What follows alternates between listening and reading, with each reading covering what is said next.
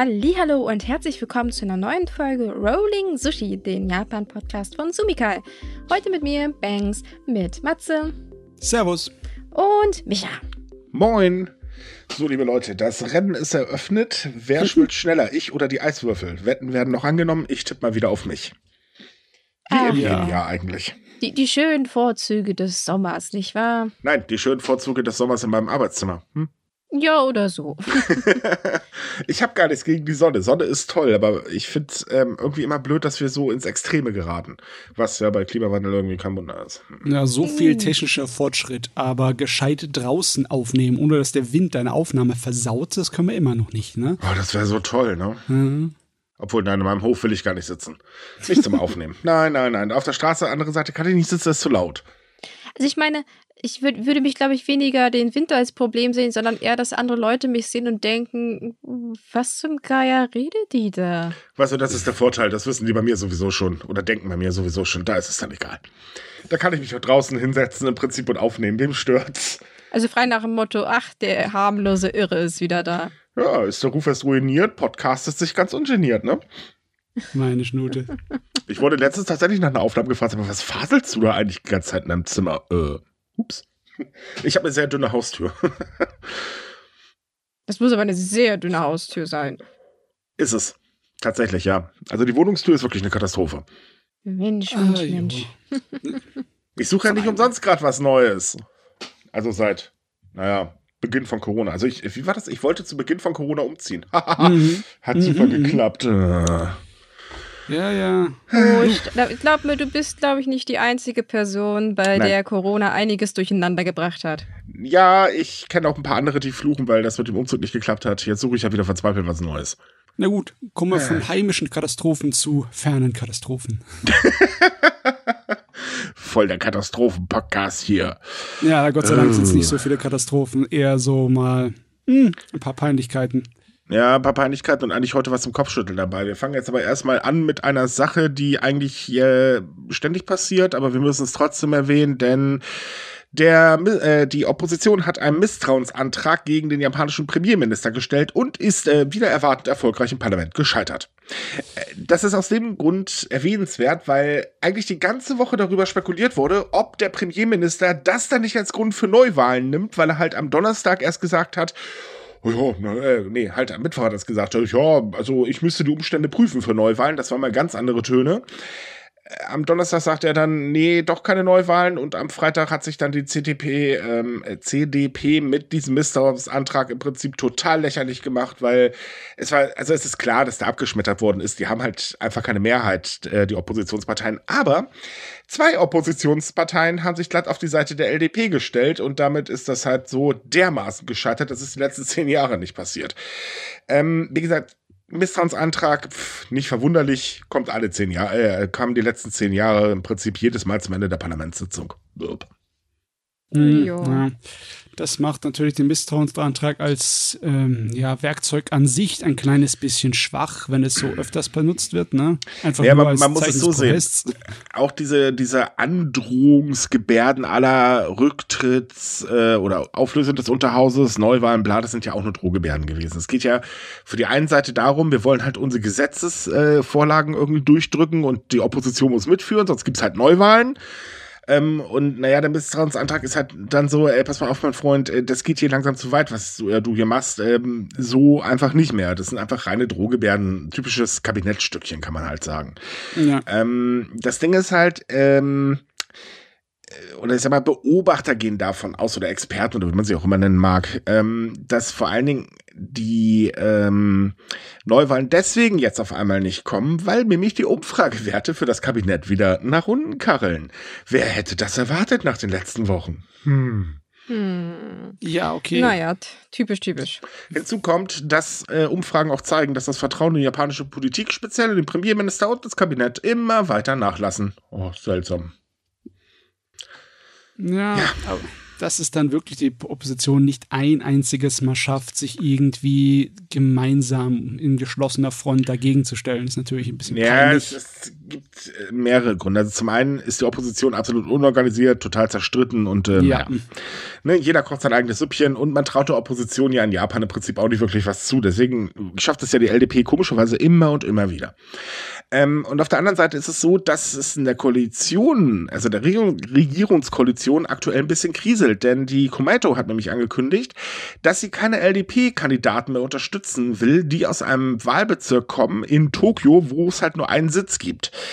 Und das ist schon ganz schön krachen, weil viele befürchten, oh, oh, das könnte jetzt dazu führen, dass die Kumaito halt sagt, ja, das machen wir dann halt landesweit. Und das wäre dann tatsächlich ein heftiger Bruch. Plus die äh, Nippon Ishin, wenn ich mich gerade nicht irre, war das, ähm, kuschelt gerade ganz stark als, äh, hey, wir könnten Koalitionspartner der LDP werden. Äh, ja, und äh, hm, ist halt gerade okay. da alles ein bisschen chaotisch.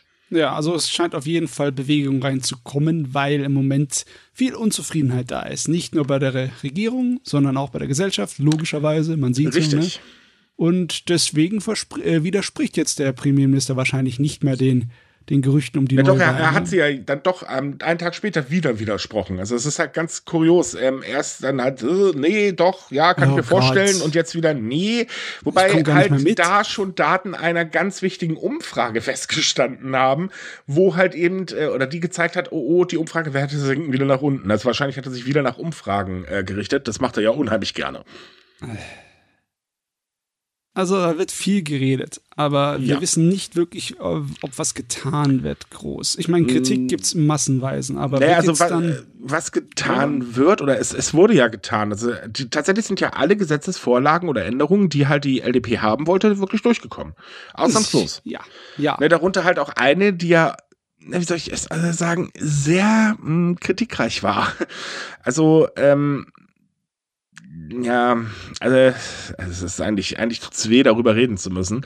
Ähm, was für mich tatsächlich durchgekommen ist, ist, ähm, Moment, jetzt muss ich ganz kurz gucken, wie das genau hieß. Äh, genau, der Gesetzesentwurf zur Förderung des Verständnisses für sexuelle Minderheiten.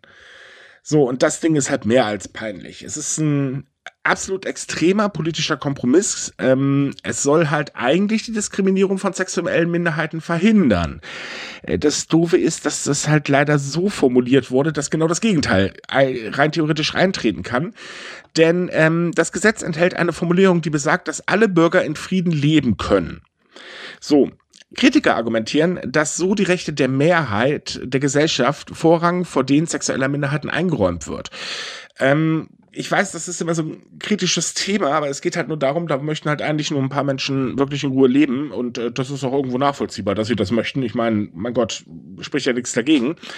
Ähm, gleichzeitig ist es halt auch so, dass ähm, diese Gesetzgebung fordert, ähm, dass ähm, äh, bei der Förderung für Geschlechtervielfalt eben Schulen mit Familien, Gemeinden und betroffenen Parteien zusammenarbeiten müssen. So, ich meine, solche Themen gehören in der Schule genauso angesprochen wie alles andere. Das äh, gehört halt eben einfach zum Leben dazu. Und äh, da ist es halt so, dass gerade diese Anti-LGBTQ-Bewegungen ähm, es so ermöglicht werden, diese Schulprogramme, die das Verständnis für sexuelle Minderheiten fördern sollen, eben einfach stören können. Hm. Weil die Formulierung nicht klar ist. Und der Witz an der ganzen Geschichte ist eigentlich, dieses Gesetz oder dieser Gesetzestext wurde ja schon 2021 formuliert. Damals hat er es nicht im Parlament geschafft, weil aha, die ultra äh, Rechtskonservativen waren natürlich total dagegen, ist ja irgendwo logisch. Also wurde er beiseite gelegt, weil damals war eine Formulierung, die hätte Diskriminierung halt total verboten. Ähm, das fanden die wiederum nicht so toll. Und jetzt ist es praktisch gesehen der gleiche Text, der absolut total entschärft worden ist und eigentlich gar nichts mehr bringt. Achso, und äh, weiterhin gibt es natürlich keine äh, Ehe für alle in Japan. Ja, das ist wirklich nur heiße Luft. Das ist äh, Politikmacherei. Ne, das Regierung. ist reines Lippenbekenntnis. Einfach hier, Leute, jetzt habt ihr da was, jetzt seid ruhig, jetzt wollen wir davon nichts mehr hören. Das ist natürlich der zweite dicke Brüller legislativ gesehen nach der Umbau des äh, Gesetzes für die Einwanderung, das auch das letzte war. Ja. Ja. Ja, also der, der dann, Punkt ist halt ja. so, ähm, wir kennen ja das Thema hier auch aus Deutschland. Hier gehen ja momentan alle Leute auf, oder sagen wir, hier streiten sich gerade zwei Lager. Ähm, ein Lager kommt mit Argumenten la, das hat der Gesellschaft sich zu suchen und äh, die anderen sagen halt, ja Gott, was sich liebt, das liebt sich, bumm, fertig aus, Punkt, erledigt. So, und natürlich will man dann irgendjemand was aufzwingen, bla bla bla, wir kennen den ganzen Spaß, ja, es sind halt blödsinnige Argumente in meinen Augen. Ähm, man kann natürlich kritisieren, weil man es nicht versteht, weil man es nicht, äh, was er nicht sehen will oder was weiß ich. Gut, ich meine, ich möchte auch nicht sehen, wie äh, A und B auf der Straße rumknutschen und zwar jetzt Männlein und Weiblein, weil, sorry, interessiert mich nicht, macht was ihr wollt, aber bitte nicht in meiner Nähe. Ist aber ein eigenes Problem. Ich kann mich nämlich umdrehen. Ähm, und in Japan ist es halt so, da sind die Argumente noch bekloppter. Weil in Japan hält man sich ja allgemein mehr zurück. So, also dieses so Knutschen der Öffentlichkeit, ja klar, kommt vor, ist aber jetzt auch nicht unbedingt was, was, äh, oder sagen wir, man ist halt sehr ähm, reserviert. Ähm, da dann im Prinzip sowas zu sagen, so, ja, wir müssen da jetzt aber, weil eine Familie besteht ja aus Mann und Frau und so weiter und so fort, ist halt absolut verklemmtes, sinnloses Denken. Wieder so ein typischer Fall von, hey, die Gesellschaft entwickelt sich weiter. Tada, wer hätte das erwartet? Die Gesellschaft ist dabei, davon zu rennen von der Entwicklung der Regierung. Richtig. Total. Ne, das ja. ist halt das typische alte Herrenproblem. Es ist gesetzlich auch so zwiespältig, weißt du? Dann kommen dann Leute klagen vor den Gerichten, ne? dass sie halt benachteiligt werden und keine Ehe führen können. Äh, und das Gericht gibt ihnen Recht im Sinne von wegen, ja, ein Verbot von Ehe für gleichgeschlechtliche äh, Paare verstößt gegen die Verfassung, gegen die japanische. Aber Schadenersatz bekommt ihr trotzdem nicht. Also, ihr habt Recht, aber ihr bekommt kein Recht. Ja, gut, so, ne? aber die, die Sache mit dem Schadensersatz, das ist eh. Verklag mal die japanische Regierung aus Schadensersatz. Du hast in Japan damit ganz selten Glück. Das passiert ja. wirklich nur ganz, ganz selten. ähm, aber dass Gerichte das überhaupt, also den Verfassungsverstoß erkennen, das ist wahnsinnig wichtig. Und das tun ja immer mehr Gerichte. Also allein diese Woche war es ja auch schon wieder eins, was gesagt hat, äh, nee, da gibt's definitiv einen Verfassungsverstoß. Übrigens, Fun Fact, bevor die Verhandlung da äh, losging, ähm, hat äh, das Gericht in diesem Monat gesagt, ja, ich will aber keine Regenbogenfarben sehen, also alles musste versteckt werden. Trotzdem hat es halt gesagt, es ist ein Verstoß gegen die Verfassung. Mhm. Und eigentlich müsste da wirklich was passieren. Es passiert nur einfach schlicht und ergreifend nichts. Grund dafür, naja, die Rechtskonservativen sind zu mächtig. Kishida kann ohne die nicht regieren. Ja. Und dann haben wir hier diese doppelzüngigen äh, Messages da hinten dran. So wegen, eigentlich ja. habt ihr ja recht, aber wir geben euch trotzdem kein Recht. So, äh. Hm, so ungefähr. Ja. Also allgemein, dass, dass sich darüber aufgeregt wird und so weiter, das ist so lächerlich, weil, sorry, es geht niemandem was an, was, hinter, äh, was andere Leute hinter ihren Türen machen. Punkt. Solange es nicht strafbar ist, ist doch alles in Ordnung. Ja, solange niemand darunter leidet. Ja. Eben. Und was sich liebt, das liebt sich. Punkt fertig aus. Logischerweise so, kommt dann besonders die etwas extremere Seite der rechten Politik kommt dann daher und sagt, das ist ja etwas, was uns allen schadet, bla bla bla. Ist natürlich alles aus dem Hut gezogener Unsinn. Ja, vor allen Dingen, wo denn? Ja. Wo, wo schadet mir das? Also ganz ehrlich, ist, mir ist es völlig egal. Fertig. Wer sich liebt, liebt sich. Wer sich liebt, soll zusammen sein. So einfach ist das. Und zwar auch mit allen Rechten und Pflichten. Hm. Das Problem ist, dass hier halt nicht auf die große Masse gehört wird. Ne? Es gab auch zu dem Verabschiedung des Gesetzes wieder Proteste, aber äh, da wird einfach ein blindes Auge zugedrückt. ja, das hängt das aber auch damit zusammen, weil einfach die ähm, Leute, die dagegen sind, das ist ähnlich wie hier bei uns auch. Die, die dagegen sind, sind eine Minderheit, aber sie sind scheiße laut. Das muss man ganz ehrlich sagen. Die poltern ja rum, das ist ja eine Katastrophe. Und danach richtet sich halt auch ein bisschen die Politik, weil man übersieht schnell, dass es halt wirklich nur eine Minderheit ist. Ah ja, okay, man, man ist, manchmal ist es schwer zu zählen, aber ich glaube, die Politik kann schon zählen, oder? Ich meine, die mag die ja. auch. Aber was sonst, gut, äh, da kommt noch dazu, dass in Japan halt die Rechtskonservativen unglaublich mächtig sind, weil die dominieren halt wirklich in der LDP. Ohne die geht's halt einfach nicht. Also das ehemalige Kishida-Lager, äh, das bestimmt ja förmlich die Politik. Auch wenn das jetzt sich langsam auflöst, aber bis dato, äh, dass da wirklich was Richtiges passiert, das dauert noch eine ganze Weile. Also naja, ich sag mal, zumindest denken sie ja jetzt über das Gesetz genauer nach und haben es nicht gleich wieder in den Wind geschossen, so wie letztes Mal. Nö, dafür wurde es halt total entschärft. Ja. Na, ja. Ich weiß nicht, was das ist. Also, äh, ja. Hoffen wir einfach, dass es nicht da oder dass nicht das eintritt, was halt eben gerade ähm, äh, Organisationen befürchten, eben, dass es die Situation noch verschlimmert. Ja, das wäre natürlich der Super-GAU, aber wir hoffen es jetzt mal nicht, ne? Richtig. So, äh, kommen wir mal zu einem Problem, das dafür sorgt, dass die Umfragewerte des Premierministers gerade nach unten kacheln. Das ist nämlich das Mindermass-System. Äh, darüber haben wir jetzt auch schon ein paar Mal gesprochen, aber wir müssen es leider nochmal ansprechen, weil auch diese Woche gab es wieder äh, Probleme über Probleme. Kurzerklärung, das Mein Number System ist ähm, eine, äh, eine ID-Nummer. Diese ID-Nummer ähm, bekommt halt jeder, der in Japan lebt und dort wohnt. Äh, dieses System soll halt äh, der Digitalisierung helfen und man soll halt zum Beispiel online schneller äh, bestimmte Anträge stellen können bei den Behörden. Das ganze Ding ist mit der Krankenversicherungsgeschichte äh, verknüpft und äh, bald auch mit dem Führerschein und die Bankdaten und so weiter und so fort. Ist halt so im Prinzip eine Karte für alles. Ne? Ist ein System, das wird nicht gemocht, ist aber ein System, was mittlerweile sehr viele Menschen haben, weil es einfach gar nicht mehr anders geht. Das Problem ist, ähm, seit Mai äh, werden dort die Krankenversicherungsdaten halt eben eingetippelt und das passiert händisch.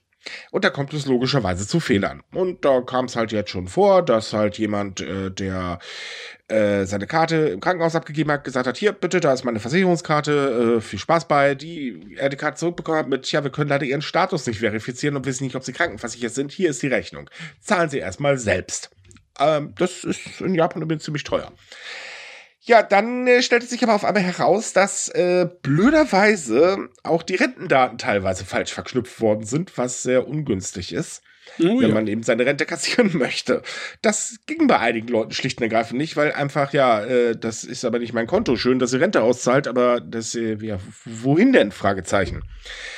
Und äh, ja, das weitet sich halt aus und aus und aus und weckt natürlich wahnsinniges Vertrauen, vor allen Dingen übrigens auch in die Datensicherheit, weil es ist nicht so toll, wenn, oh, ich gehe jetzt in das My Number Portal, gebe hier meine Daten ein und sehe auf einmal die gesamte Krankheitsgeschichte einer mir nicht bekannten Person. Hä? Ja, Upsi. Das, äh, ja. Das kann eigentlich gar nicht gehen. Und klar, man könnte es theoretisch alles von Hand machen. Man macht das ja gerade theoretisch gerade alles von Hand. Ja, ich meine, ich meine jetzt auf eine Art und Weise, dass es äh, dann am Ende richtig rauskommt, aber das geht halt nur, wenn man es halt nochmal extra doppelt und dreifach überprüft. Richtig. Und da wurde wahrscheinlich überhaupt kein Mühe oder Geld reingesteckt. Ich meine, das wird ja auch im Endeffekt den Leuten auferzwungen von der Regierung. Die Krankenhäuser, denen wurden halt dann die Gerätschaften geschickt, die die Hälfte der Zeit nicht funktioniert haben. Und dann den Behörden wurde gesagt, ihr habt das jetzt schnell, schnell zu machen. Und ja, dann ist es nachvollziehbar, dass solche Fehler passieren. Richtig, das System ist ja auch nicht umsonst super unbeliebt in der Bevölkerung. Also äh, bevor das mit der Krankenversicherung verknüpft worden ist, äh, haben viele gesagt, äh, nee, ich verzichte freiwillig drauf. Und das Schlimme daran ist ja einfach auch, dass die Regierung im Prinzip alle deine Daten hat. Also wirklich alle. Und äh, die Bankinformationen da zum Beispiel mit drin zu haben, weckt jetzt nicht unbedingt gerade Vertrauen. Vor allem, wenn ich der Regierung sowieso nicht vertraue. Nee. Ähm, ist, ist halt so eine Sache für sich. Naja, und die Probleme sind halt eben schädlich, weil man hätte das Ganze vielleicht durchplanen können, hat man leider nicht, äh, doof gelaufen. Und jetzt sagt dann der äh, Chef, also der Premierminister, ja, jetzt mache ich das zur Chefsache und ähm, jetzt sollen Maßnahmen ergriffen werden, dass die Dateneingabe automatisiert werden soll, um eben menschliche Fehler zu verhindern, äh, verhindern. Und es soll jetzt endlich ein mehrstufiges Kontrollsystem eingeführt werden. Es gibt da nur ein kleines Problem. Hm die Daten, wenn du die automatisch eingeben willst, dann müssen sie auch alle äh, zumindest die gleichen Grundvoraussetzungen haben, dass man sie auch nutzen kann. Und das haben sie nicht. ja, also okay. um das um das einfach zu erklären, es ist ungefähr so: Ich möchte ähm, eine Excel-Datei füttern äh, oder öffnen, bekommen aber blöderweise keine Excel-Datei, also keine XLS, äh, glaube ich, ist das Datei. Mhm. Ja, doof gelaufen, ne? Ja, Ach, das ist wieder, das sind so Sachen, die hätte man, die kann man verhindern, die hätte man verhindern können. Warum? Ah. Weil es wahrscheinlich mehr so eine Art von Agenda, politische Agenda-Gag ist. Im Sinne mm. von wegen, das My Number-Ding ist eine Art von Prestige-Projekt für die Regierung und nicht unbedingt etwas, was dann feinst klein durchstrukturiert wird, sondern einfach, wir machen das durch, weil wir dann was gemacht haben. Ne? Und dann können wir uns schmücken mit den Lorbeeren, von wegen, wir haben Digitalisierung vorangetrieben. Ja, das ist der Punkt. Das ähm, ist nämlich eben diese digitale Transformation Japans. Das ist ja für jeden letzten drei Premierminister wahnsinnig wichtig gewesen. Und ähm, das gehört halt dazu. So, es ist ja eigentlich auch vom Grund her vielleicht eine ganz gute Idee, äh, außer dass er vielleicht der Regierung nicht alle Daten in die Hand geben soll. Das Schlimme ist halt eben, dass äh, Kishida auch gleichzeitig sagte, ach na ja, äh, das äh, wird noch weiter ausgeweitet, das System. Und dafür hat man ja im Mai auch äh, tatsächlich die äh, rechtlichen Grundlagen ähm, getroffen, also sprich äh, geschaffen, also äh, dass man halt eben das System jederzeit mit Funktionen ausweiten kann. Also wer weiß, was da noch drauf kommt, Telefonkarte oder irgendwie sowas noch. Führerschein kommt ja auf jeden Fall äh, ja, wie gesagt, Bankdaten ähm, kommen bei der, also wenn sie Sozialleistung vom Staat haben, hast du mit schon gar keine Wahl mehr. Da musst du damit arbeiten. Ähm, ja, ich bin mal gespannt, wo das noch hinführt. Ja, wahrscheinlich eine Menge Identitätsdiebstahl und Betrug mit diesem ja, Ding. Und dann ist auch die Frage, wie sicher das eigentliche System ist, weil überall, wo du dich von online aus einloggen kannst, äh, das alles kannst du irgendwie knacken. Das ist normal, das ist immer so. Es gibt keinen hundertprozentigen Schutz. Nee. Hm. Und der Regierung mit und Datenschutz, naja, das ist auch so, nee, vertraut man in der Regel eigentlich nicht. Hm. Nachvollziehbar. Ist ja. halt wieder so typisch Und es gibt, noch ein, es, es gibt noch ein ganz anderes Problem. Japan will ja schon seit Jahren, ähm, also im Prinzip alles Mögliche durchdigitalisieren. Wie gesagt, hört sich auch erstmal gut an und Digitalisierung ist auch durchaus wichtig. Ähm, aber es gibt zwei Sachen. Erstens, Japan ist nicht so weit, wie wir immer hier gerne alle denken. Also sprich, der Internetausbau bei denen, der ist vielleicht in den Ballungsgebieten wirklich toll, aber Sofern man da raus ist, hat man auch so seine Probleme. Und äh, wenn man nicht gerade an der Shinkansen-Linie ist. ähm, und auf der anderen Seite, naja, ich meine, das ist immer ein Land mit verflucht vielen alten Menschen. Und ähm, wir wissen, alte Menschen sind nicht unbedingt gerade so technikaffin, weil das habe ich mein Leben lang anders gemacht. Warum soll ich jetzt ein Smartphone benutzen? Nachvollziehbare Einstellung in meinen Augen. Braucht man nicht. Und dementsprechend ist es halt so, dass ähm, auch äh, tatsächlich äh, Umfragen das bestätigen, weil je älter der Japaner wird, äh, desto weniger benutzt er ein Smartphone. Bei den über 70-Jährigen sind das übrigens schon bereits 57,9 Prozent. So, das ist natürlich doof, wenn man eben auf sowas wie eine My-Number-Karte setzt oder so, weil ja, die, äh, die werden ihre Anträge übrigens trotzdem manuell einreichen. Die machen das garantiert nicht mit der My-Number-Karte. Und dementsprechend startete 2020 eine nationale Digitalisierungsstrategie. Diese Strategie bedeutet, bis Ende des Geschäftsjahres, das war im März zu Ende, äh, sollten sich mehr als 20.000 Menschen in regionalen Gebieten mit digitalen Geräten vertraut machen und andere Einwohner in Dörfern schulen. Mehr als 26.000 haben sich auch angemeldet, aber man möchte gerne 50.000 Unterstützer haben. Ähm, dazu kommt auch, dass bis äh, Ende März 2028 alle Haushalte in Japan Glasfaseranschluss äh, haben. Okay, das tut wow. mir jetzt übrigens leid, ich, ich weiß, da werden jetzt einige gerade totlachend umfallen. Ähm, ähm, und natürlich soll auch G5 unglaublich ausgebaut werden. Ja, das also, ist wieder mal so Versprechungen, Versprechungen, aber was davon umgesetzt wird. Äh. Ja, wir kennen das mit ja. den, den wirklich hehren Zielen von wegen, äh, die Zeitpläne bei der Regierung sind immer so fantastisch. Die wollten ja auch 2025 wieder die, äh, den Haushalt saniert haben. Mhm. Das Ziel wurde jetzt wie oft verschoben? Hm. Man müsste dafür vielleicht bald die Schulden abbauen, aber dazu kommen wir gleich. Ähm, ja, das, das Ding ist halt, die Digitalisierung ist für Japan unglaublich wichtig, weil man sieht darin halt eben eine Möglichkeit, ähm, die Herausforderung einer immer älter werdenden Gesellschaft zu bewältigen, ähm, die Effizienz zu steigern, die Arbeitsprozesse zu automatisieren und natürlich die Produktivität äh, der Unternehmen zu erhöhen, weil ja, man damit den Arbeitskräftemangel ausgleichen kann. Glaubt mir, ChatGBT ist wahrscheinlich für sehr viele da drüben echt ein Traum. Also jedenfalls für die meisten Wirtschaftsbossen, die sehen schon ihre Roboter da rumrennen. Oh, das gibt ein schönes Erwachen, sage ich dir. ja. Ähm, wir haben nämlich ein ganz lustiges Beispiel und das sind die Wasserleitungen in Japan. Japans Wasserleitungen sind total marode. Nicht umsonst gibt es ständig Probleme damit und die Leute müssen ihr Wasser woanders herbekommen. Und gerade in ländlichen Gebieten passiert gar nichts, weil die Versorger das nicht, sich einfach nicht leisten können. Wie soll das also bitte mit dem Glasfaser funktionieren? Das sagen übrigens auch tatsächlich Verbände in Japan. Leute, das klappt nicht so, wie ihr euch das vorstellt. Ja, ihr könnt jetzt wieder Geld reinpumpen, das wird aber nicht helfen, weil ein Unternehmen wird nicht einfach irgendwo Leitungen hinklatschen, wenn da sowieso keiner benutzt, weil, hm, naja, die meisten japanischen Dörfer gelten als entvölkert, also ländlichen Gebiete gelten als entvölkert. Und äh, wenn man da noch ein paar Jugendliche findet, dann findet man da gleichzeitig allerdings auch eine Horde ältere Menschen, das logischerweise die Kundschaft ist. Und ähm, nee, das wird ah. eben nicht die Kundschaft werden, die man dann bräuchte, um was lukrativ zu betreiben. Also ich finde sowieso, dass Glasfaser erstmal nicht notwendig ist. Für wichtige digitale Vorgänge, wie zum Beispiel irgendwelche Amtsgänge digital zu machen oder Online-Banking digital zu machen oder was weiß ich, vor Rente oder wie bei uns letztens halt die Grundsteuerreform, ne? Dafür brauchst du kein Glasfaser aber du brauchst Abdeckung. Sie sollen erstmal so weit wie möglich das Internet äh, ausbauen, bevor sie daran denken, Glasfaser innerhalb von fünf Jahren fertig zu machen für das ganze Land. Gott, die Güte. Das gehört ja zum Internetausbau dazu. Ja. Also im Prinzip ist das ja eine gute Sache. Aber man sollte vielleicht nicht einfach nur mal sagen, dass man es macht, sondern man sollte sich auch mal ernsthaft damit beschäftigen, weil bisher waren alle Bekenntnisse immer nur Lippenbekenntnisse. Ja, und das, keine das bringt, Pläne. Nee, das ist das Problem. Das bringt nicht viel, äh, viel, das einfach immer nur zu sagen und zu sagen und zu sagen. Super, toll, klasse. Ich meine, wir hatten auch äh, positivere Nachrichten mal in der Vergangenheit zu so etwas, wo dann halt lokale äh, Aktionen gestartet wurden, dass Leute mit äh, Tabletts wirklich ausgestattet wurden. Ne? Die wurden ja. dann verteilt an eine Menge, besonders von der älteren Gesellschaft und bei den Schülern. Und das hat logischerweise was geholfen. Ne? Ja, es ist zum Beispiel auch eine gute Idee, die Schulen oder die Schüler halt mit Tablets auszustatten. Das wünsche, würde ich mir hier für Deutschland auch wünschen, ganz ehrlich. Mhm. Japan geht schon auch richtige Schritte. Es ist nicht alles schlecht automatisch, was sie da veranstalten. Aber man sollte halt überlegen, ob ich eben sowas wie das My-Number-System erstmal ausbaue. Zwar hat man jetzt aktuell noch die Wahl, aber die fällt halt auch irgendwann weg, ob man halt eben noch seine normale Krankenkassenkarte nutzt oder das My-Number-ID-Dingsbums.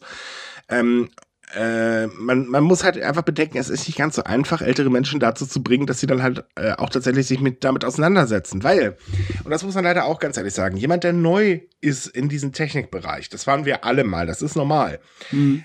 Ich sag mal, jeder von euch wird sich mal versehentlich ein Virus zugezogen haben, weil er doch so doof war und ein Attachment geöffnet hat bei einer E-Mail. Kommt halt vor, passiert, wenn man davon keine Ahnung hat. Ja. Und dann sind natürlich die Probleme automatisch da und die werden zunehmen. Und ich meine, der Betrug in Japan, gerade gegen ältere Menschen gerichtet, nimmt ja auch deutlich zu. Und das sind halt alles so eine Sachen, wo man halt sagen muss, ja, Leute, ihr macht euch da zwar die richtigen Gedanken, aber ihr denkt nicht weit genug. Ihr müsst auch die Probleme erkennen, die einfach da sind. Und das sagen halt auch sehr viele Experten da drüben. Nur auf die hört halt keiner, weil es sind ja Experten, auf die muss man heutzutage nicht mehr hören. Ich meine, ich weiß jetzt auch nicht hundertprozentig genau, was die japanische Regierung jetzt geplant hat.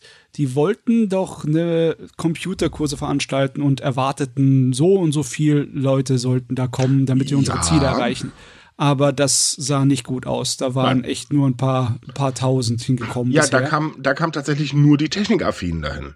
Ja. Ähm, man versucht halt eben mit diesen Freiwilligen, die die Technik erklären, äh, halt die Menschen zu erreichen, die halt nicht so technikaffin sind. Was übrigens auch nicht funktioniert. Bis man erreicht halt einfach nur die technikaffin. Der sich, wer sich nicht dafür interessiert, ja, der interessiert sich nicht dafür. Mal jetzt ganz doof gesagt, ich mag zum Beispiel Helene Fischer überhaupt nicht. Interessiere mich nicht für die Dame. Mag sein, dass sie eine tolle Sängerin ist. Ich will das jetzt hier nicht irgendwie bezweifeln. Aber wenn jemand ankommen würde, los, du gehst jetzt auf ein Konzert. Äh, nee, Punkt. Interessiert mich nicht. Basta Ende aus. Und ja, warum, warum soll denn jemanden äh, sich mit einem Smartphone befassen, wenn er doch eigentlich damit äh, null zu tun hat und sich dafür auch nicht interessiert? Dann bringt das nichts. Und deswegen ist es halt alles eine schöne Idee, aber so nun mal nicht ausführbar.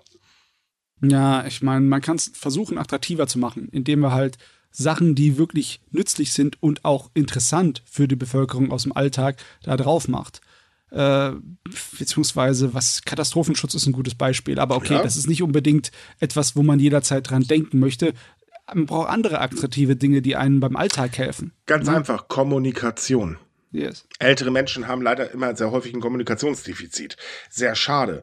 Und damit, ähm, gerade mit dem Internet und so weiter, wird ja auch dieses Kommunikationsdefizit durchaus ähm, oder eine weitere Möglichkeit von Kommunikation geschaffen. Das ist auch wahnsinnig wichtig. Äh, könnte man zum Beispiel nehmen, also als Grund. Äh, ja, oder, ja. oder so diverse andere Sachen wie Online-Shopping. Ich meine, jeder geht gerne einkaufen, auch ältere Menschen. Ja, besonders wenn sie nicht so gut mehr schleppen können, dann gehen mhm. sie gerne online einkaufen, ne? Das ist es eben. Könnte man also wahnsinnig viel machen, wenn man es denn nur machen würde. Aber na gut, das ist halt die Regierung. Äh. Nee, das ist halt, äh, man stellt sich halt viele schöne Dinge vor. Das, äh, was Politiker wirklich gut können, und das wirklich weltweit. Sie können sich super Dinge vorstellen, ja. super Sachen versprechen und nachher ganz betroffen gucken, wenn es halt eben nicht klappt. Mann, ich hätte Politiker werden sollen. du hast das System durchschaut. Das befürchte ich langsam auch. Oh Gott, wie, da steht jemand von der CDU vor der Tür. Hier, du hast das wirklich, du kennst uns das System. Gott, das wäre grausam. So, äh, eine Sache noch, äh, was vielleicht äh, die ganze Misere äh, noch ein bisschen deutlich macht, denn ähm, Japan hat ja auch sehr viele Staatsbedienstete, logischerweise Beamten etc. und so weiter und so fort. Äh, da ist es allerdings so, dass viele ihren Job gar nicht freiwillig weiterempfehlen würden und das auch nicht tun und dann liebsten eigentlich schreien und wegrennen würden, wie das nur kommt. Aber mal jetzt ehrlich gesagt, ich meine, ich kann das ja nachziehen, aber wie viele Menschen gibt es, die wirklich mit gutem Gewissen ihren Job weiterempfehlen können? Also ich meine jetzt nicht nur den Bereich, ich meine generell. Generell, du, es gibt schon, also ganz ehrlich, ähm, äh, es gibt durchaus Arbeitnehmer, auch wenn man sehr wenig von denen hört, die wirklich Spaß mit ihrer Arbeit haben und auch in einer tollen Firma arbeiten, weil die Firmen sich halt einfach Mühe geben und einfach auch wissen, hey, wir haben da nicht nur Kapital rumschwören, sondern wir haben da Menschen rumschwören. Echt erstaunlich. Äh, ja. gab, gab mal, also das, das fing an, warte mal, mit, mit, ach ja genau, so IT-Firmen zum Beispiel in den USA haben das sehr gut erkannt. Ähm, aber auch kleine Handwerksbetriebe und so weiter. Ähm, auch da gibt es immer mehr, die halt wirklich sagen, hey Leute, wir sind, klar, ein Unternehmen müssen Gewinn erwirtschaften, aber ich habe auch für euch zu sorgen. Also muss ich mich dementsprechend auch so verhalten. Das ist ein interessanter Trend, der übrigens ähm, auch rüberschwappt zu uns mittlerweile. Noch nicht ja. so weit verbreitet. Wir haben hier noch sehr viele, die denken sehr verstaubt. So, ich bin der Herr, dein Gott, ich zahle dir Gehalt, halt die Schnauze. Äh, aber auch hier gibt es langsam Umdenken. Und ähm, ich meine, dann würde ich meinen Job auch empfehlen, wenn ich halt wirklich einen guten Arbeitgeber habe. Ja, das ist wahrscheinlich auch äh, leider Gottes nicht so grob fassbar, sondern muss immer sehr differenziert mhm. betrachtet werden, weil zum Beispiel in der japanischen Logistikbranche, wo wir die letzten paar Male drüber geredet haben, wie es da kriselt, gibt es wahrscheinlich viel weniger Leute, die ihren Job weiterempfehlen würden. Ne? Ich glaube, da würde gar keiner weiterempfehlen. nicht, nicht aktuell. Das kann ich mir gerade irgendwie nicht vorstellen. Aber gut, äh, wenn ihr darüber wissen wollt, ähm, ich glaube, letzte Folge hatten wir das Thema nochmal. Ja. Ähm, jetzt ist jedenfalls so, Staatsbedienstete sagen halt in sehr großer Mehrheit, also eigentlich fast alle, äh, ganz ehrlich, äh, ich empfehle den Job hier garantiert nicht weiter. Und der Grund dafür sind äh, schlechte Arbeitsbedingungen. Dadurch übrigens auch das Phänomen, dass Staatsbedienstete unheimlich gerne in ländliche Gebiete oder mal eben ins Ausland versetzt worden sind. Und das Personalbewertungssystem ist äh, ja nicht gerade das Tolle. Achso, und äh, die Arbeitsbelastung steigt immer an, weil, ähm, naja, man hat ja mit einem Arbeitskräftemangel zu kämpfen. Wer hätte das geahnt?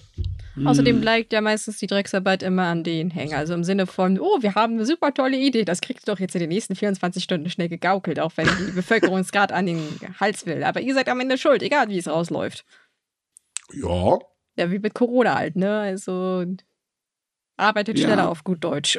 Das stimmt auf jeden Fall, dass die letzten drei Jahre haben garantiert nichts verbessert an der Attraktivität oh, dieser nein. Jobs, ne, weil also, die Belastung hoch war. Mal, mal ganz kurze Zahlen gesagt. Ähm, auf die Frage, ob sie engen Freunden oder Bekannten ihr derzeitigen Arbeitsplatz empfehlen würden, antworteten in einer Umfrage 25,8 Prozent der nationalen Staatsbediensteten, dass sie das äh, tun würden. Das äh, war es dann aber auch schon. Also äh, nur, ja, ganz genau. Je älter man wird, das, oder je älter die Leute sind, desto weniger wird es übrigens, äh, tatsächlich. Und äh, zum Vergleich in der Privatwirtschaft liegt der Anteil der Arbeitnehmer, die ihren Job Bekannten oder Freunden empfehlen würden, derzeit so zwischen 36,5 und 40,9 Prozent. Oh ja, das ist schon ein Unterschied. Mhm. Definitiv. Oh je, oh je, oh je. Und da ist man natürlich jetzt ganz gewiss. Ich sage ja, ChatGBT ist für viele da drüben wahrscheinlich als tollste der Welt.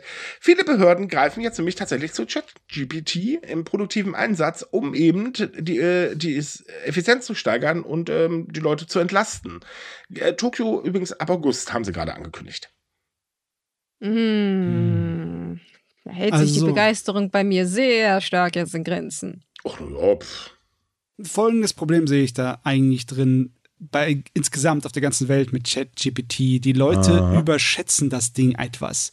Das kann auf jeden Fall nützlich sein, sozusagen als automatische Hotline zum Beantworten von standardmäßigen Fragen. Aber wenn du sowas nicht hast und dann an eine ChatGPT gerätst, dann kann es gut sein, dass du einfach nicht weiterkommst. Das ja, ist, und also es gibt noch ein anderes allgemeines äh, Allheilmittel, das Ding. Nein, es gibt noch ein anderes Problem. Man muss die Informationen, die das Ding da rauswirft, extrem genau prüfen. Ja. Ähm, dazu ein kleines Beispiel. Äh, wenn man nach einer bestimmten Sache bei Google sucht, ich verrate jetzt mal nicht, was es ist, weil äh, wir wollen ja kein äh, Mies machen, ähm, dann weiß man genau, okay, das ist vom ChatGPT ein Text. Und äh, man glaubt gar nicht, wie oft man das bei Blogs und Newsseiten und so weiter findet. Es ist zum Totschreien komisch gerade.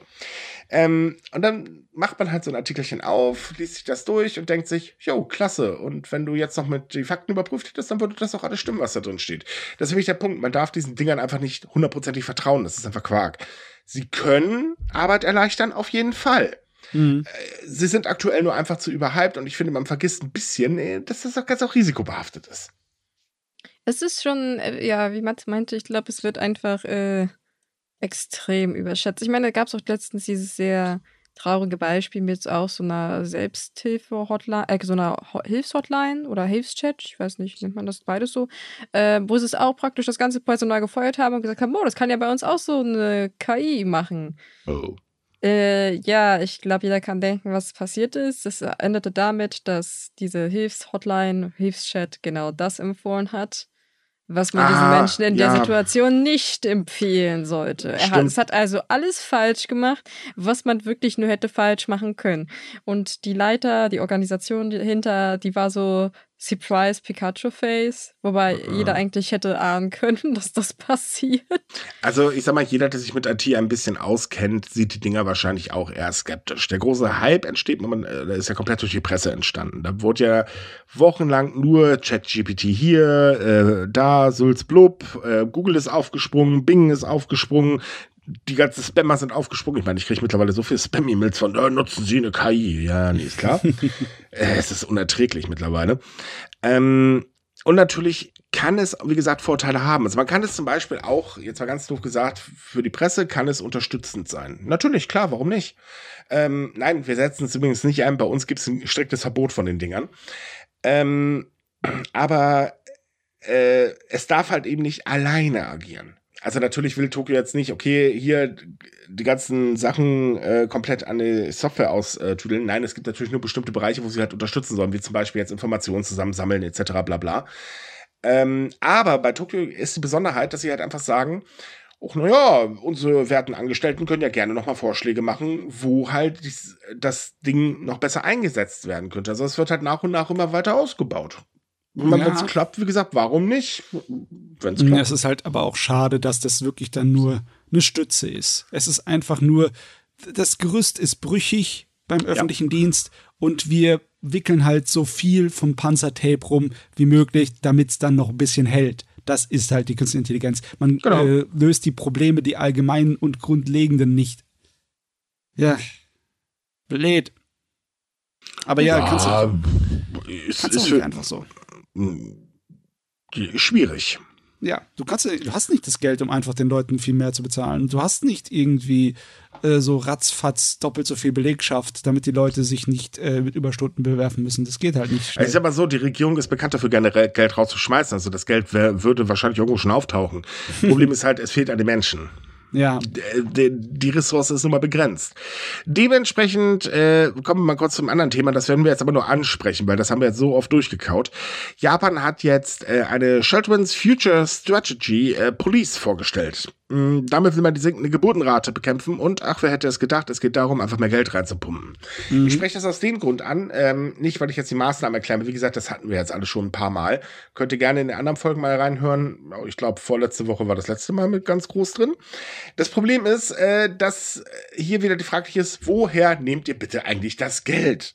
Ihr wollt die Verteidigung ausbauen und da wirklich Geld reinpumpen ohne Ende. Ihr wollt das ausbauen. Und ich meine, der ganze Spaß wird mal eben, äh, was waren das? Ich glaube, äh, knapp äh, 3,5 Millionen Yen, das sind so 23,1 Milliarden Euro äh, kosten die nächsten drei Jahre. Woher nehmen? Und äh, das ist jetzt der Witz. Die Regierung hat nämlich ähm, bisher keine wirkliche Finanzierungsgrundlage genannt. Außer ja. wir werden Anleihen ausgeben und dann irgendwann uns mal damit beschäftigen. Äh, es sieht halt richtig gut aus auf dem Papier. Ne? Die Erhöhungen sorgen dafür, dass halt dann die Ausgaben pro Kind in den ersten drei Lebensjahren die höchsten sind in den Industrienationen, in den, äh, auf wird aber, ne? aber trotzdem wird ja. das nicht ausreichen, weil die Grundprobleme bleiben erhalten. Die kannst du einfach mit Geld nicht lösen. Nee, nee, nee, aber klar, die Regierung kann sich damit hier so brüsten. Guck mal, Japan ist weltführend, was das angeht, was wir für unsere Kinder und Jugendlichen ausgeben. Ne? Also, Richtig. Ja, aber, hm, ja, es sieht nur schön aus von außen. Richtig. So, und jetzt überlassen wir das Thema, wie gesagt, haben wir in der letzten Zeit genug drüber gesprochen. Kommen wir jetzt mal weg von der Politik. Ähm, nämlich äh, hin zur Hey, it's rain again. Äh, ich singe jetzt nicht, dann wird eure Milch sauer, ich weiß. Aber die Regenzeit hat in Japan offiziell begonnen. Ist jetzt nichts Verwunderliches, ist auch normal. Wir sprechen das aber aus dem Grund an, weil nämlich die japanische Wetterbehörde, also die JMA, ganz offiziell davor warnt, dass man in diesem Jahr wieder mit schweren Regenfällen rechnen muss. Und in diesem Jahr ist was neu. Ähm, es wurde nämlich ähm, eine Vorhersage für lineare Regenbänder ähm, ausgebaut. Und zwar wird jetzt 30 Minuten vor ihrer voraussichtlichen Bildung ähm, heraus gewarnt. Äh, diese Bänder sind übrigens für sehr viele Regenkatastrophen ähm, verantwortlich. Und gleichzeitig will man die Menschen früher informieren, damit sie sich schneller entscheiden können, ob sie sich lieber äh, evakuieren oder eben nicht. Hm, das ist gut. Wir hatten ja vor Ewigkeiten mal darüber geredet, dass man da Verbesserungen im Frühwarnsystem machen wollte. Ne? Genau. Und das schätze mal, das gehört jetzt dazu. Die Vorhersage ist immer noch eine Entwicklung, also es ist immer noch ein bisschen löchrig, das gute System. Aber gut, wenigstens arbeitet man tatsächlich dann, weil die schweren Regenfälle nehmen in Japan definitiv zu. Dazu kommt, dass die Regenzeit dieses Jahr äh, zum Beispiel in Okinawa acht Tage später als im Durchschnitt gestartet ist. Ja, also sowieso ist es später gestartet, ne? In ganz ja, Japan. In ganz Japan ist es später gestartet, genau. Mhm. So, und nach der Regenzeit kommt dann der ganz heiße, eklige Sommer. Aha. Ja. Ja, ja, oh Gott. Ähm, ich habe gar keine Lust drauf, darüber zu berichten. Ich sitze gern in der Sonne am Baggersee, aber in Japan ist das schon ein bisschen gefährlicher. Du erzählst gerade über Baggersee. Wenn ich so überlege, toll, ich sitze gerade in der Podcastaufnahme, draußen super Sonne, ich werde hier gerade gegrillt, Mann, wäre ich jetzt gerne im Baggersee. Ja, wir haben ja noch mhm. ein Wochenende übrig, ne? Also man weiß nicht, wie es kann noch werden. Das stimmt allerdings. So, ähm, anderes Thema Tourismus. Denn äh, Japan will seinen Tourismus umstrukturieren. Das äh, geht aus dem Weißbuch über den Tourismus hervor. Denn ähm, der Tourismus ist ja ein unglaublich großer und wichtiger Wirtschaftszweig für Japan. Das Problem ist allerdings, ähm, naja, es gibt einen Personalmangel und äh, die äh, Produktivität ist halt auch nicht gerade so toll. Äh, sprich, äh, es kommt unterm Strich einfach zu wenig bei raus. Und ähm, ja, das sind jetzt Probleme, die halt ähm, gelöst werden müssen, denn die japanische Regierung plant ja bekanntlich den Tourismus ganz schön zu fördern. Also sie sollen halt bald mehr, viel mehr Geld als 2019 nach Japan bringen. Und zum anderen zielt man ja auf vermögende Touristen ab, die ja grundsätzlich mehr Geld in Japan lassen können. Und dafür muss halt eben was passieren. Und ähm, da ist es so, dass das vorgeschlagen wird, äh, okay, wir ähm, sollten dann vielleicht mal zum Beispiel das Hotelgewerbe äh, ein bisschen unter die Arme greifen, dass sie halt eben ähm, äh, ihre Zimmer renovieren können und damit viel mehr Geld verlangen können. Das heißt, für die Touristen wird es teurer. Und damit sollen dann ähm, mehr Geld den Angestellten gezahlt werden, weil nämlich äh, das Durchschnittsgehalt im Hotelgewerbe deutlich unter den Landesdurchschnitt aller anderen Branchen liegt. Äh, mit Ausnahme der Transportbranche. Oh Gott, schon wieder die. Ja. Aber du, äh, dann ist Umstrukturierung doch eigentlich nur ein schönes Wort für Preiserhöhung für die Touristen, oder? Ja. Ja. ja. Ja, also man sagt man halt, oder sagen wir so, das Weißbuch geht davon aus, dass ähm, wenn halt eben äh, Renovierung, äh, also Geld für die Renovierung von Zimmern bereitgestellt wird, ähm, das als Möglichkeit zur Umsatzsteigerung äh, beiträgt. Und zwar ähm, wird aufgeführt, dass Hotels im Durchschnitt 54,2 Prozent mehr für ein Zimmer verlangen könnten, was renoviert wurde. Ja. Das macht Sinn und ist, denke ich, auch gerechtfertigt. Also. Ja, natürlich, klar. Ich sehe da kein Problem drin, wenn das funktionieren sollte. Wenn es an den Arbeitnehmer äh, äh, hinkommt, klar. Ja, ich hoffe, das geht, weil du musst das Geld haben, um zu renovieren. Und wir wissen ja, in den letzten drei Jahren sind sie alle ziemlich auf dem ja, das Zahnfleisch sind, gefahren. Da reden wir allerdings von Fördergeldern. Man will also wieder Geld reinpumpen. Mm, okay. Und, äh, das ist ja die Ultimativlösung für alles anscheinend in Japan. Wir pumpen Geld rein. ich meine, es kann manchmal funktionieren, ne? Klar. So ist es nicht. Das stimmt schon. Also Geld kann durchaus einen Unterschied machen. Und gerade beim Tourismus ist es halt schwierig in Japan, weil wir wissen ja, die, die Probleme sind praktisch an allen Ecken und Enden. Aber irgendwo muss man ja anfangen. Ja, die Probleme sind halt eben äh, vor allen Dingen daher, also ich sag mal, der Arbeitskräftemangel, weil man halt eben die letzten ähm, drei Jahre gesagt hat, naja gut, okay, es kommen keine Touristen, also machen wir jetzt mal hier bei uns dann schön äh, ähm, alles unnötige Personal weg, um eben Kosten zu sparen. Ist ja irgendwo auch nachvollziehbar, dass natürlich die Leute sich dann anders orientieren, weil von irgendwann müssen sie ja auch leben, kann man allerdings auch wiederum verstehen. Und das ist halt so ein Teufelskreis. So, die Leute kriegt man jetzt nicht wieder. Arbeitskräftemangel allgemein lässt eh grüßen. Und dann kommt die Regierung noch und sagt, ey Leute, hallo, wir wollen hier viel mehr Leute reinhauen, äh, holen und die sollen alle viel mehr Geld ausgeben. Macht was draus.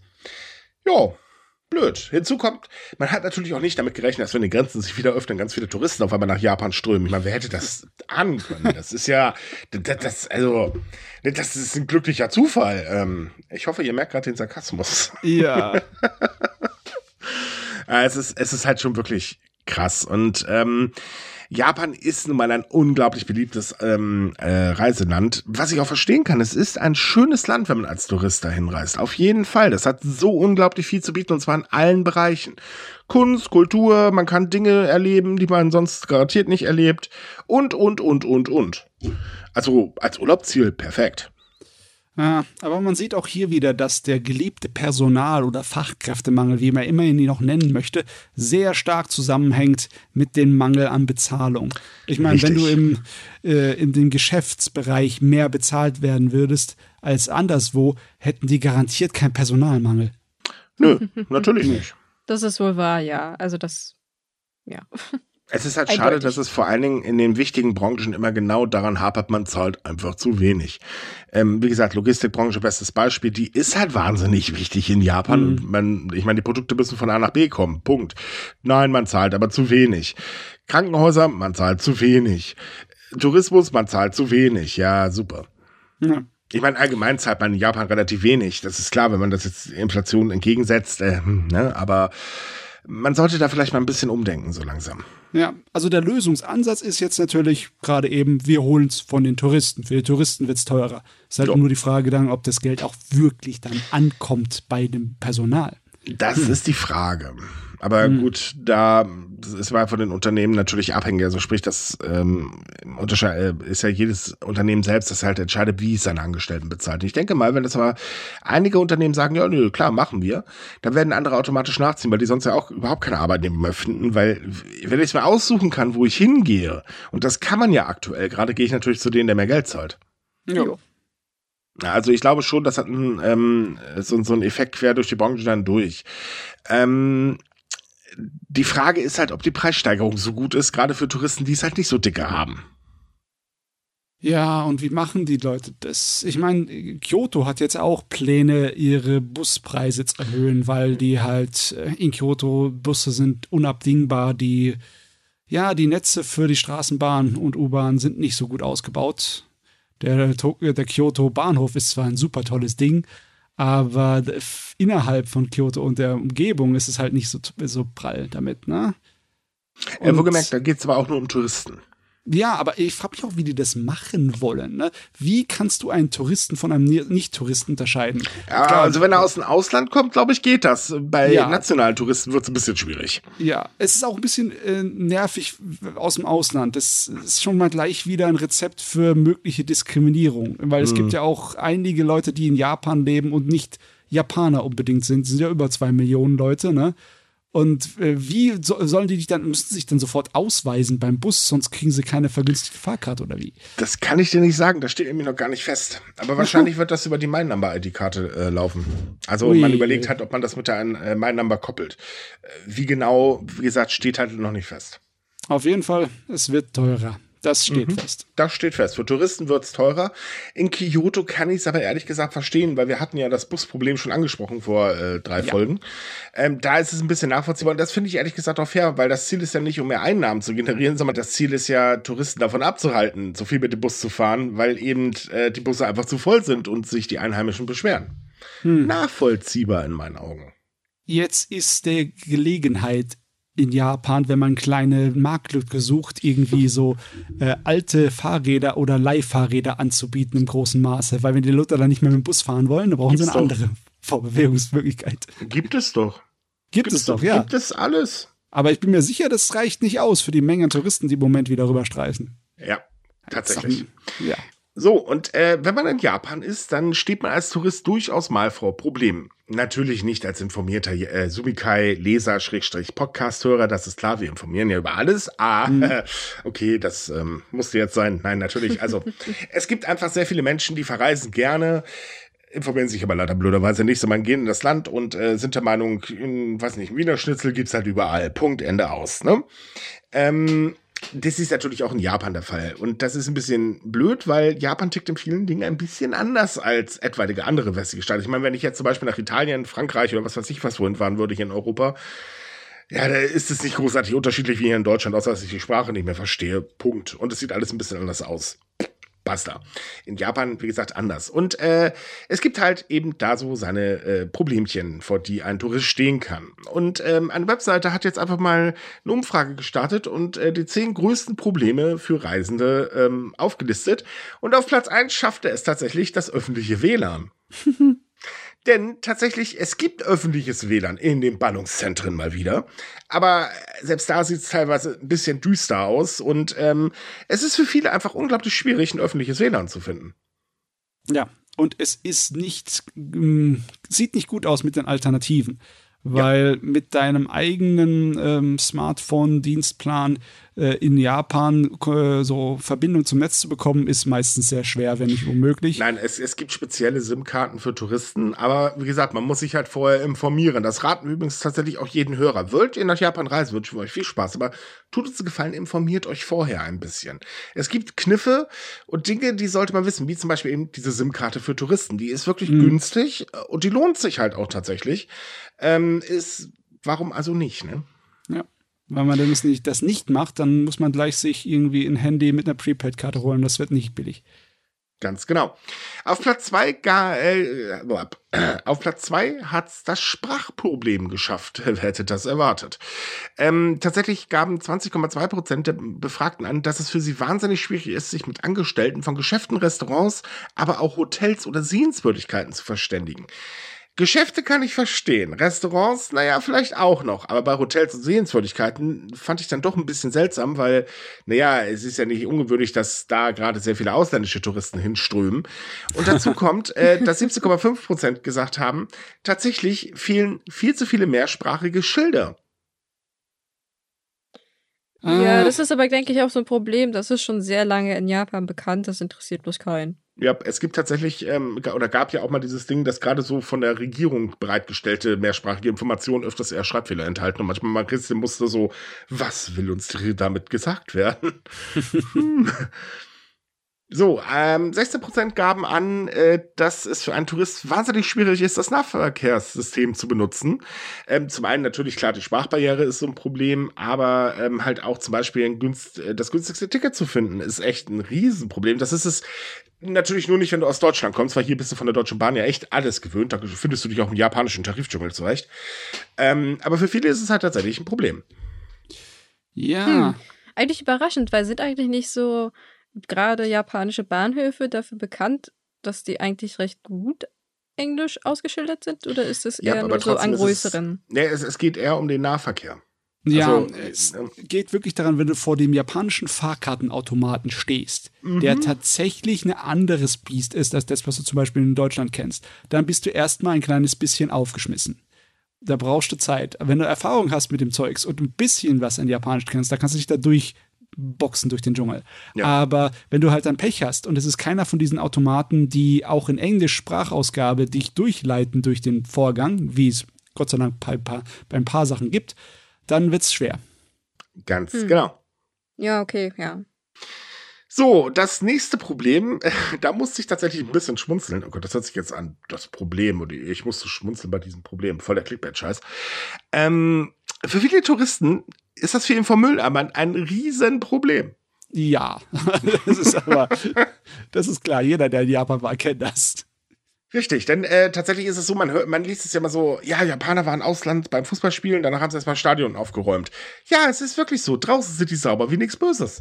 Die brauchen einfach keine Mülleimer. Der Müll wird mit nach Hause genommen. Punkt fertig aus. Ja, also öffentliche Mülleimer nicht so leicht zu finden. Die einzigen Chancen sind meistens halt dann wirklich bei Bushaltestellen und Zughaltestellen. Nee, bei mhm. Bushaltestellen noch weniger. Äh, bei Zughaltestellen, aber die sind dann auch meistens voll. Yep selten einen japanischen Mülleimer zu finden, wo noch Platz groß ist. Das stimmt allerdings. So, dann äh, das bargeldlose Zahlen, insbesondere mit Smartphone-App, stellt ähm, vielen Touristen ebenfalls vor äh, Riesenprobleme. Ähm, das liegt einen allerdings sicher an der Technik oder der Verbreitung. Die ist in Japan wirklich sehr, sehr gut, weil ähm, da wird ja voll drauf gesetzt, auf dieses ähm, äh, bargeldlose Zahlen. Das Problem ist halt, dass das Land nicht viele internationale Zahlungsdienstleister unterstützt, sondern eher ihren eigenen Süppchen gedöns mm. hat. Und das ist natürlich für einen Touristen sehr unpraktisch.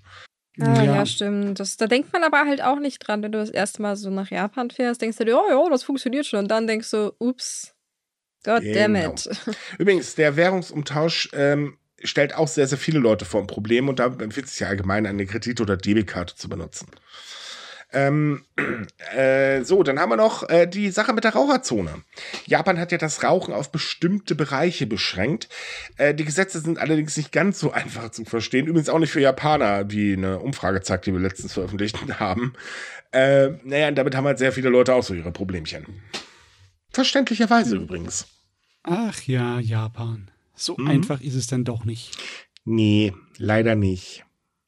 Aber wirklich, ähm, es hat sich nicht so viel geändert wie vor zehn Jahren, wo ich das letzte Mal in Japan war. Nur die Probleme sind eigentlich die gleichen geblieben. Es ist wirklich nützlich, sich zu überlegen, ob man nicht in Japan wirklich extra für den Urlaub, wenn es ein längerer ist, ein, ein Smartphone holt, ein günstiges mit Prepaid-Karte um die japanischen Dienste zu benutzen und da äh, das richtig hinzubekommen. Oder halt die, die, die SIM-Karte ne, für die ja. Ausländer. Weil damit kannst du ja schon sehr viele von diesen Problemen hier beseitigen. Ganz genau. Also wie gesagt, überhaupt, möchtet ihr hinreisen, macht es. Es lohnt sich wirklich. Aber informiert euch vorher ein bisschen. Äh, vor allen Dingen, es gibt unglaublich gute Informationsseiten ähm, von der JNTO auf Deutsch. Oder auf Englisch, je nachdem, aber da findet man eigentlich alles an Informationen. Das ist tatsächlich, finde ich, ähm, informiert Japan als eines der äh, oder äh, unter allen Ländern mit am besten. Die sind, da, da gibt es eigentlich keine Wissenslücke, die man nicht schließen kann. Hm, man muss nur selber suchen. Ja, ne? das definitiv. Nachgeschmisse. Nö, das nicht. Aber wie gesagt, die JNTO-Seiten kann ich sehr empfehlen. Die sind wirklich richtig gut. So, letztes Thema. Denn äh, jetzt kommen wir ein bisschen zur Kultur und in dem Fall übernimmt jetzt Matze. Und zwar die Ainu, die Ureinwohner von Japan, besonders aus dem nördlichen Bereich von Japan, die veranstalten in Sapporo in Hokkaido ihre traditionelle Zeremonie, die Kotan Nomi. Die Ainu-Kultur ist in äh, den letzten Jahren ein kleines bisschen mehr wieder in den Vordergrund geraten, besonders weil auch äh, Sachen aus dem Unterhaltungsindustriebereich so ein bisschen mehr einen Blick drauf geworfen haben. Da gab es eine sehr erfolgreiche Manga- und Anime-Serie dazu, die auch mittlerweile immer noch läuft. Ja. Und äh, die Aino haben auch über die Jahre einiges um die Erhaltung ihrer Kultur kämpfen müssen mit der japanischen Regierung. Da gibt es immer wieder so Reibereien. Und es ist dann schön zu sehen, wenn sie ihre äh, Traditionen dann für alle sichtbar dann hier vorführen können. genau. Zeremonien. Und das fand am 10. Juni statt. Ähm, das ist eine Zeremonie, ähm, um halt eben ihre Ahnen und äh, den Naturgöttern ihre Dankbarkeit zum Ausdruck zu bringen. Ähm, die Zeremonie beginnt halt in einer traditionellen ähm, ja, Anui-Behausung, ähm, ein Chise, ich hoffe, ich spreche das richtig aus. Äh, man trägt halt ähm, traditionelle Gewänder und äh, man tanzt dann kreisförmig äh, um eine Feuerstelle und dann wird das Ganze mit Tanz und so weiter ähm, eben nach draußen verlagert und dann wird halt eben den Ahnen Essen und Alkohol dargeboten und so weiter. Und das ist echt schön auch ähm, tatsächlich mit anzusehen. Ich finde solche Sachen immer cool, gerade wenn man bedenkt, dass äh, dieses Volk äh, sehr, sehr lange unterdrückt wurde in Japan, auch mit seiner Kultur und es ja. auch weiterhin nicht unbedingt einfach hat. Also es hat auch mehr oder weniger so mehr den Unterhaltungsstatus beziehungsweise so Touristenlockmittel. Äh, und deswegen finde ich es eigentlich äh, immer schön zu lesen, dass man das so, dass sie so öffentlich ihre Kultur weiterhin zelebrieren und das auch gerne immer noch teilen mit den Leuten. Weil es ist ja jetzt nicht so, dass das irgendwo im verschlossenen Kämmerchen Also mal auch hier wieder Richtung, wenn ihr euch das mal oder euch mal informieren möchtet. Ähm, wenn ihr in Japan seid, es gibt ein ganz, ganz tolles Museum. Ich weiß leider gerade nicht, wo es steht, aber da sollte man auf jeden Fall mal hin. Und ähm, allgemein ist es halt sehr interessant, weil das halt wirklich die Ureinwohner Japans sind. Und ähm, wenn man das Ganze jetzt von der äh, von dieser so, wie soll ich sagen, Partytourismus, Blasülz oder oder Sensationstourismus, ich habe keine Ahnung, wie man das nennt, äh, jetzt einfach mal ein bisschen abspaltet. Ähm, und man kriegt halt wirklich einen unheimlich guten Einblick, wie die Menschen damals in Japan gelebt haben. Also fernab von dem, was wir halt geschichtlich natürlich alle kennen. Ja. Bei den Ainu sieht das ein bisschen anders aus. Die haben leicht andere Klamotten, leicht andere Muster und natürlich auch andere Gepflogenheiten. Also einige alte, einige Gepflogenheiten muss man halt nachlesen, weil sie nicht mehr gemacht waren, weil äh, zum Beispiel die äh, Frauen sich im Gesicht tätowiert haben, wenn mhm. sie ähm, erwachsen wurden. Äh, das ist, glaube ich, heute weniger verbreitet. Aber ja, da, da gibt es einiges, auch was Essen angeht. Die Art und Weise, wie sie Essen zubereitet haben, ist dann in der in bestimmten Weise schon um einiges anders als japanisch ja, typisch wäre. Definitiv. Ja. Also ist auf jeden Fall interessant. So, damit haben wir heute auch ein bisschen mal Kultur abgedeckt. Wollen wir in nächster Zeit übrigens ein bisschen häufiger machen, ähm, weil wir können ja nicht immer nur meckern. Wie gesagt, Japan hat auch schöne Seiten, müssen wir ja auch mal zum Ausdruck bringen. So, liebe Leute, das war's für heute. Übrigens, äh, tatsächlich haben heute, äh, habe ich heute gewonnen. Die Eiswürfel waren schneller, faszinierend. Äh, kommt auch nicht bei der Hitze ständig vor. Wie immer wünsche ich euch eine tolle Woche. Kühlt euch ab, wird nämlich angeblich sehr warm. Gar nicht schön. Ähm, wenn ihr weitere Japan-News lesen wollt, dann äh, kommt auf sumika.com. Da haben wir jeden Tag was für euch. Natürlich auch Sachen, die wir hier halt nicht äh, reinbringen können, weil wir einfach keine Bilder zeigen können. Immer noch schade. Ähm, Ansonsten würde es uns wahnsinnig freuen, wenn ihr uns weiterempfehlen würdet, wenn es euch gefallen hat. Und wenn nicht, äh, ach, empfehlt uns einfach weiter, liked uns, wo ihr uns liken könnt. Und bis zum nächsten Mal. Tschüss. Ciao.